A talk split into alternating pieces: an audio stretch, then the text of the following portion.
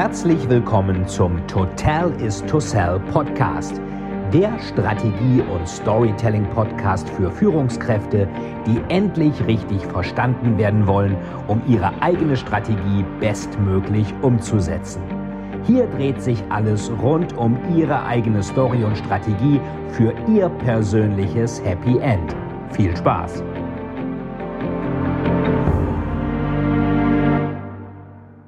Herzlich willkommen zu einer neuen Folge des Total is to Sell Storytelling Podcast.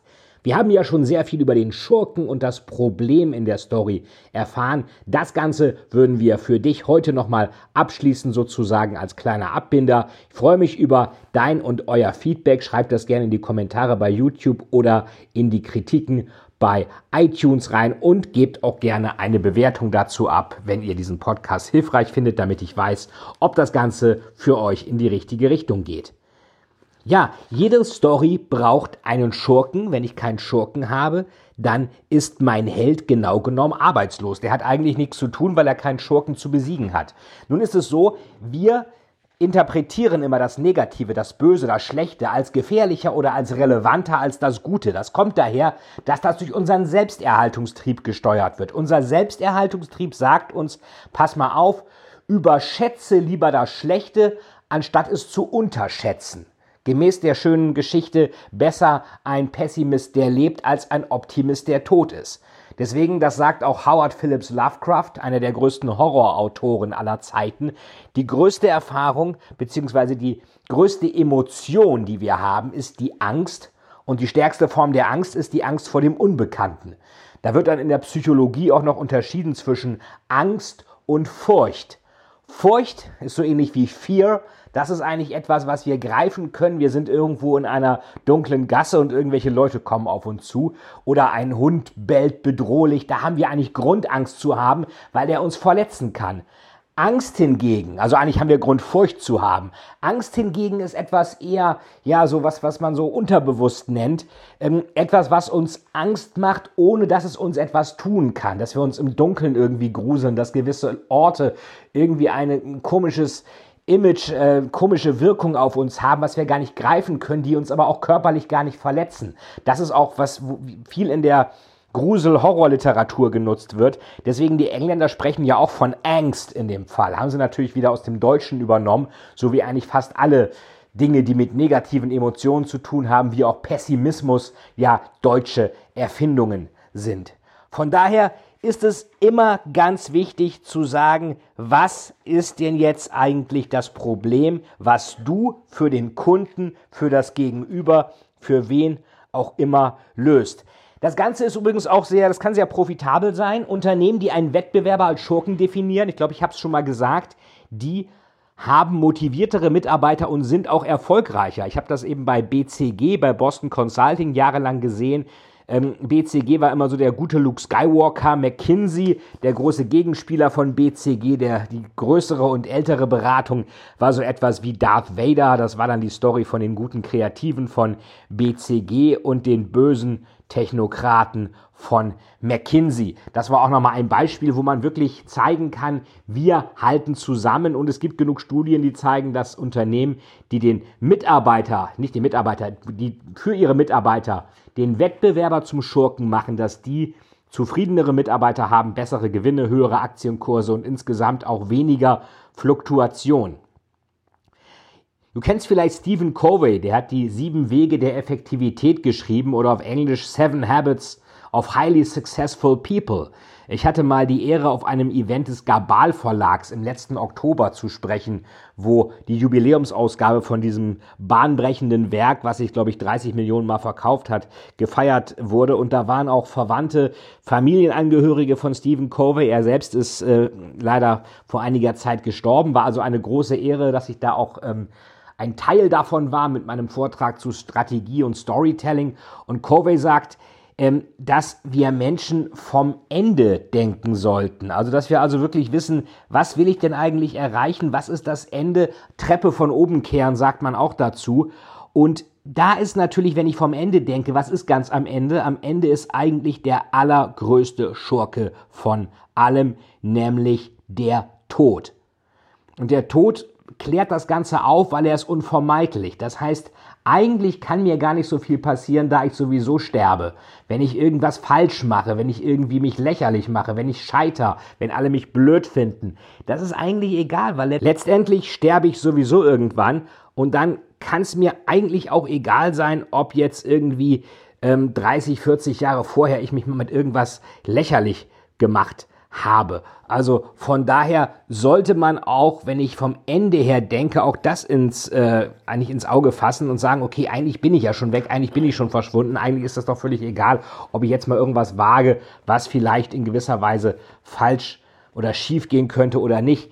Ähm, Steve Jobs hat das in seiner berühmten Rede an der Stanford University 2005 gesagt. Er sagte ja, dass ich sterblich bin das ist das stärkste Werkzeug für mich, große Entscheidungen im Leben zu treffen. Fast alles fällt von einem ab, wenn man sich den Tod vergegenwärtigt. Da bleibt nur das Wichtigste. An den eigenen Tod zu denken vermeidet die gedankliche Falle, man hat nichts zu verlieren. Du bist immer schon nackt. Und dann sagt er, es gibt keinen Grund, niemals nicht seinem Herzen zu folgen. Eure Zeit ist begrenzt. Lebt nicht das Leben eines anderen. Habt den Mut, eurem Herzen und eurem Gefühl zu folgen. Alles andere ist nebensächlich. Und dann kam das berühmte, bleibt hungrig, bleibt tollkühn. Das war auf Englisch stay hungry, stay foolish.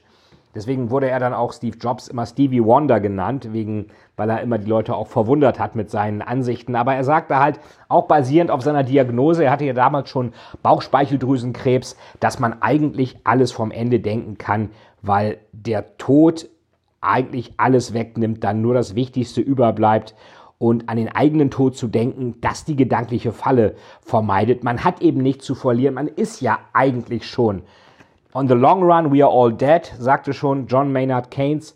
Und so ist es halt auch. Letztendlich haben wir vielleicht nicht verloren, aber wir sind verschwunden. Wir haben das Leben beendet und insofern kann es uns doch völlig egal sein, was, äh, ob wir jetzt mal kurzzeitig scheitern oder nicht. Das heißt, jedes Unternehmensprojekt, was dann gut funktioniert, wenn du irgendein Business hochziehst, damit Erfolg hast und vorher viel Arbeit hattest, genießen wir natürlich auch viel mehr, wenn es vorher schwierig war, das Ganze zu erreichen. Also unser Körper schüttet dann erstmal irgendwie Stresshormone aus, Noradrenalin zum Beispiel, und danach kommen dann Endorphine, wenn alles gut geht. Dann kommen dann zum Beispiel irgendwie Serotonin, Dopamin und dergleichen und wir fühlen uns gut. Wir fühlen uns aber umso besser, je schwieriger das Projekt war, was wir vorher gehabt haben. Von daher ist es natürlich immer gut, auch mal, mal ruhig so ein bisschen närrisch hungry, foolish, äh, tollkühn an die Sache ranzugehen. Und da könnt ihr euch ja auch fragen, wo habt ihr denn mal als Unternehmen erfolgreich agiert, ohne alles über den Markt zu wissen? Vielleicht war auch früher in euren internen Prozessen irgendwas einfacher. Und wenn ihr große Erfolge hattet, wie liefen die Entscheidungsprozesse bei den größten Erfolgen? Was war vielleicht schneller, schlanker, besser? Wo stehen Abstimmung und Output sich konträr gegenüber? Und vielleicht, weil ihr auch den Schurken nicht genau gesehen habt, welcher Wettbewerber hat euch vor kurzem aus einem vollkommen überraschenden Winkel angegriffen? Welche Schwäche kann aber auch eine Stärke von euch sein? Beispiel der Tod.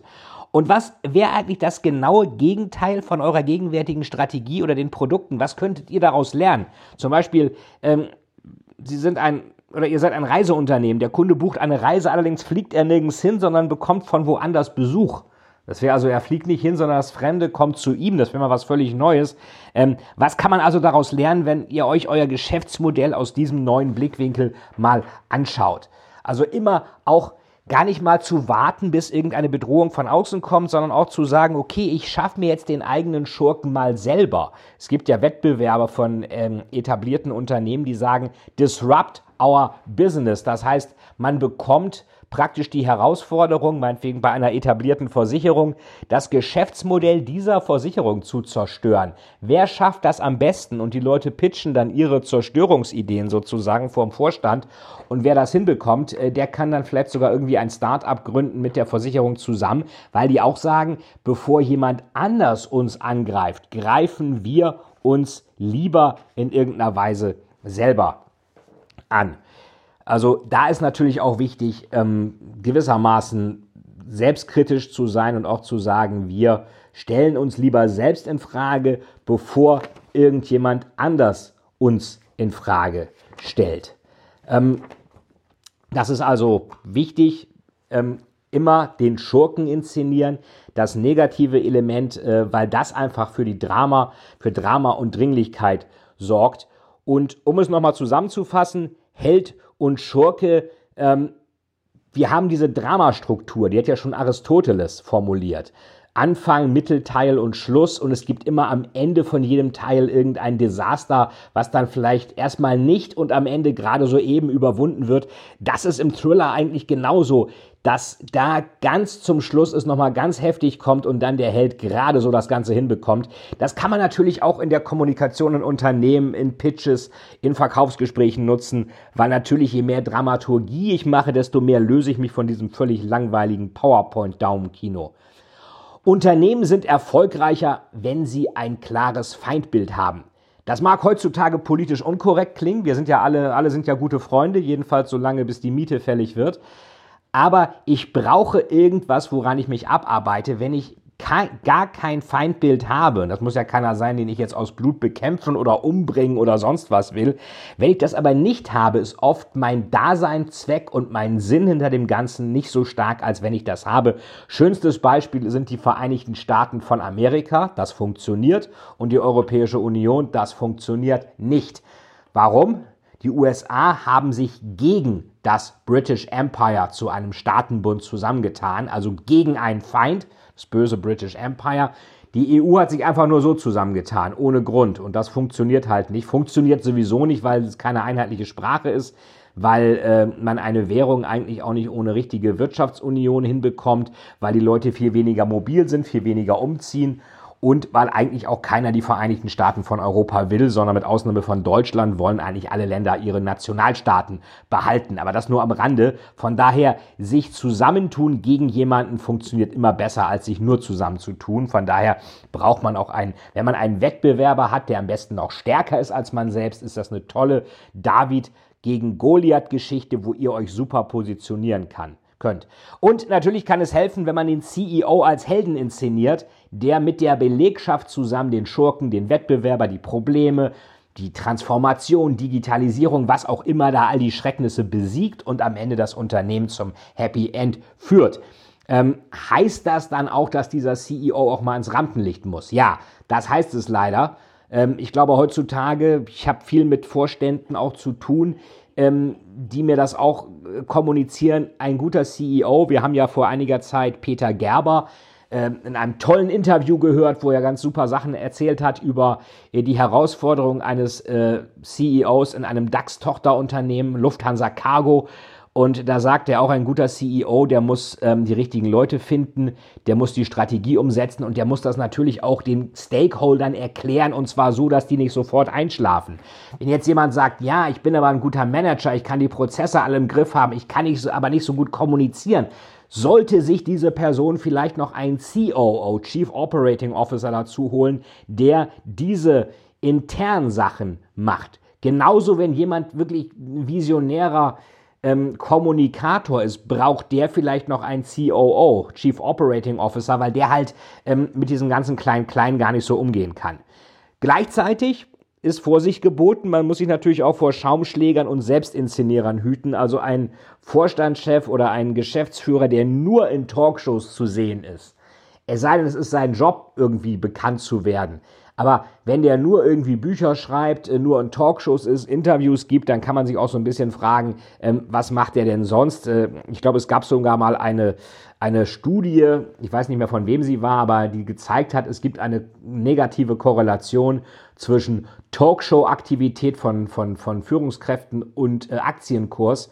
Ich weiß nicht, ob das so ist. Ich glaube, teilweise wäre es auch mal ganz gut, wenn Vorstandschefs von DAX-Konzernen auch mal öfter in den Talkshows zu sehen sind, aber nicht nur, um sich selbst zu inszenieren, sondern auch, um den Leuten mal zu zeigen, warum eigentlich Marktwirtschaft und Kapitalismus funktioniert. Denn ich glaube, wir sind in Deutschland wieder in einer ganz äh, gefährlichen Situation, dass der Sozialismus, Kommunismus wieder von einer großen Anzahl an Leuten als Allheilmittel gesehen wird. Interessanterweise sogar in Berlin ähm, wir haben 30 Jahre jetzt den Mauerfall hinter uns und die Leute haben offenbar wieder mal gar nichts gelernt. Auch traurig, aber Storytelling heißt eben auch, Sachen oft zu wiederholen, sonst prägen sie sich nicht ein. Das, was funktioniert hat und das, was nicht funktioniert hat. Und natürlich, jeder Held braucht einen Schurken. Sind wir wieder bei Dan Brown, der sagt, äh, mach bei einer Geschichte deinen Schurken zuerst, denn der Schurke bestimmt, was der Held am Ende zu tun hat. Ohne Schurken ist der Held arbeitslos.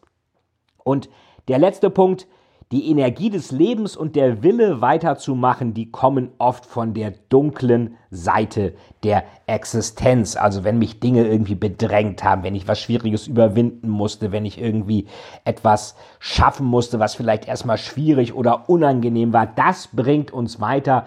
Das sind die Dinge, die sich auch am Lagerfeuer erzählt haben. Das hat der äh, Robert McKee, der große Drehbuchautor, auch gesagt. Äh, also all these things, they stem from the dark side.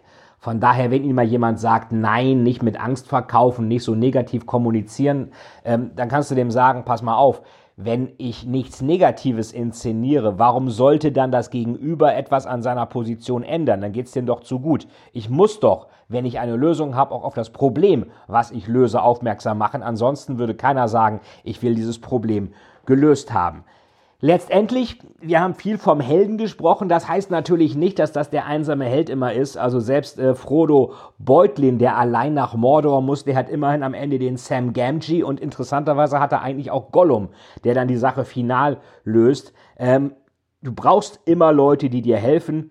Ähm, du musst bei der Story natürlich als individuelle Person überzeugen, aber du brauchst natürlich Leute, die dir auch bei gewissen Sachen helfen und dir auch helfen, während du deine Story erzählst, auch die Dinge mit dir gemeinsam umzusetzen. Gibt's das schöne Zitat aus Afrika, wenn du schnell gehen willst, geh allein, wenn du weit gehen willst, geh mit anderen. Das war wieder der Totalis to Sell Storytelling Podcast mit Veit Etzold. Nochmal abschließend zum Helden und Schurken. Ich freue mich auf eure Bewertung, Kommentare. Schreibt mir gerne rein, wo die Reise hingehen soll. Gebt mir eine schöne Bewertung bei iTunes und ich freue mich auf die nächste Folge im Total is to Sell Storytelling Podcast. Das war euer Veit Etzold. Vielen, vielen Dank, dass Sie wieder bei dieser Folge mit dabei waren. Wenn Ihnen die Folge gefallen hat, würde es mich sehr freuen, wenn Sie mir eine Bewertung bei iTunes hinterlassen, damit ich sehen kann, ob Ihnen diese Folge geholfen hat und damit ich noch mehr Menschen bei ihrer Story unterstützen kann. Jetzt wünsche ich Ihnen noch einen erfolgreichen Tag und wir hören uns beim nächsten Mal. Ihr Veit Etzold.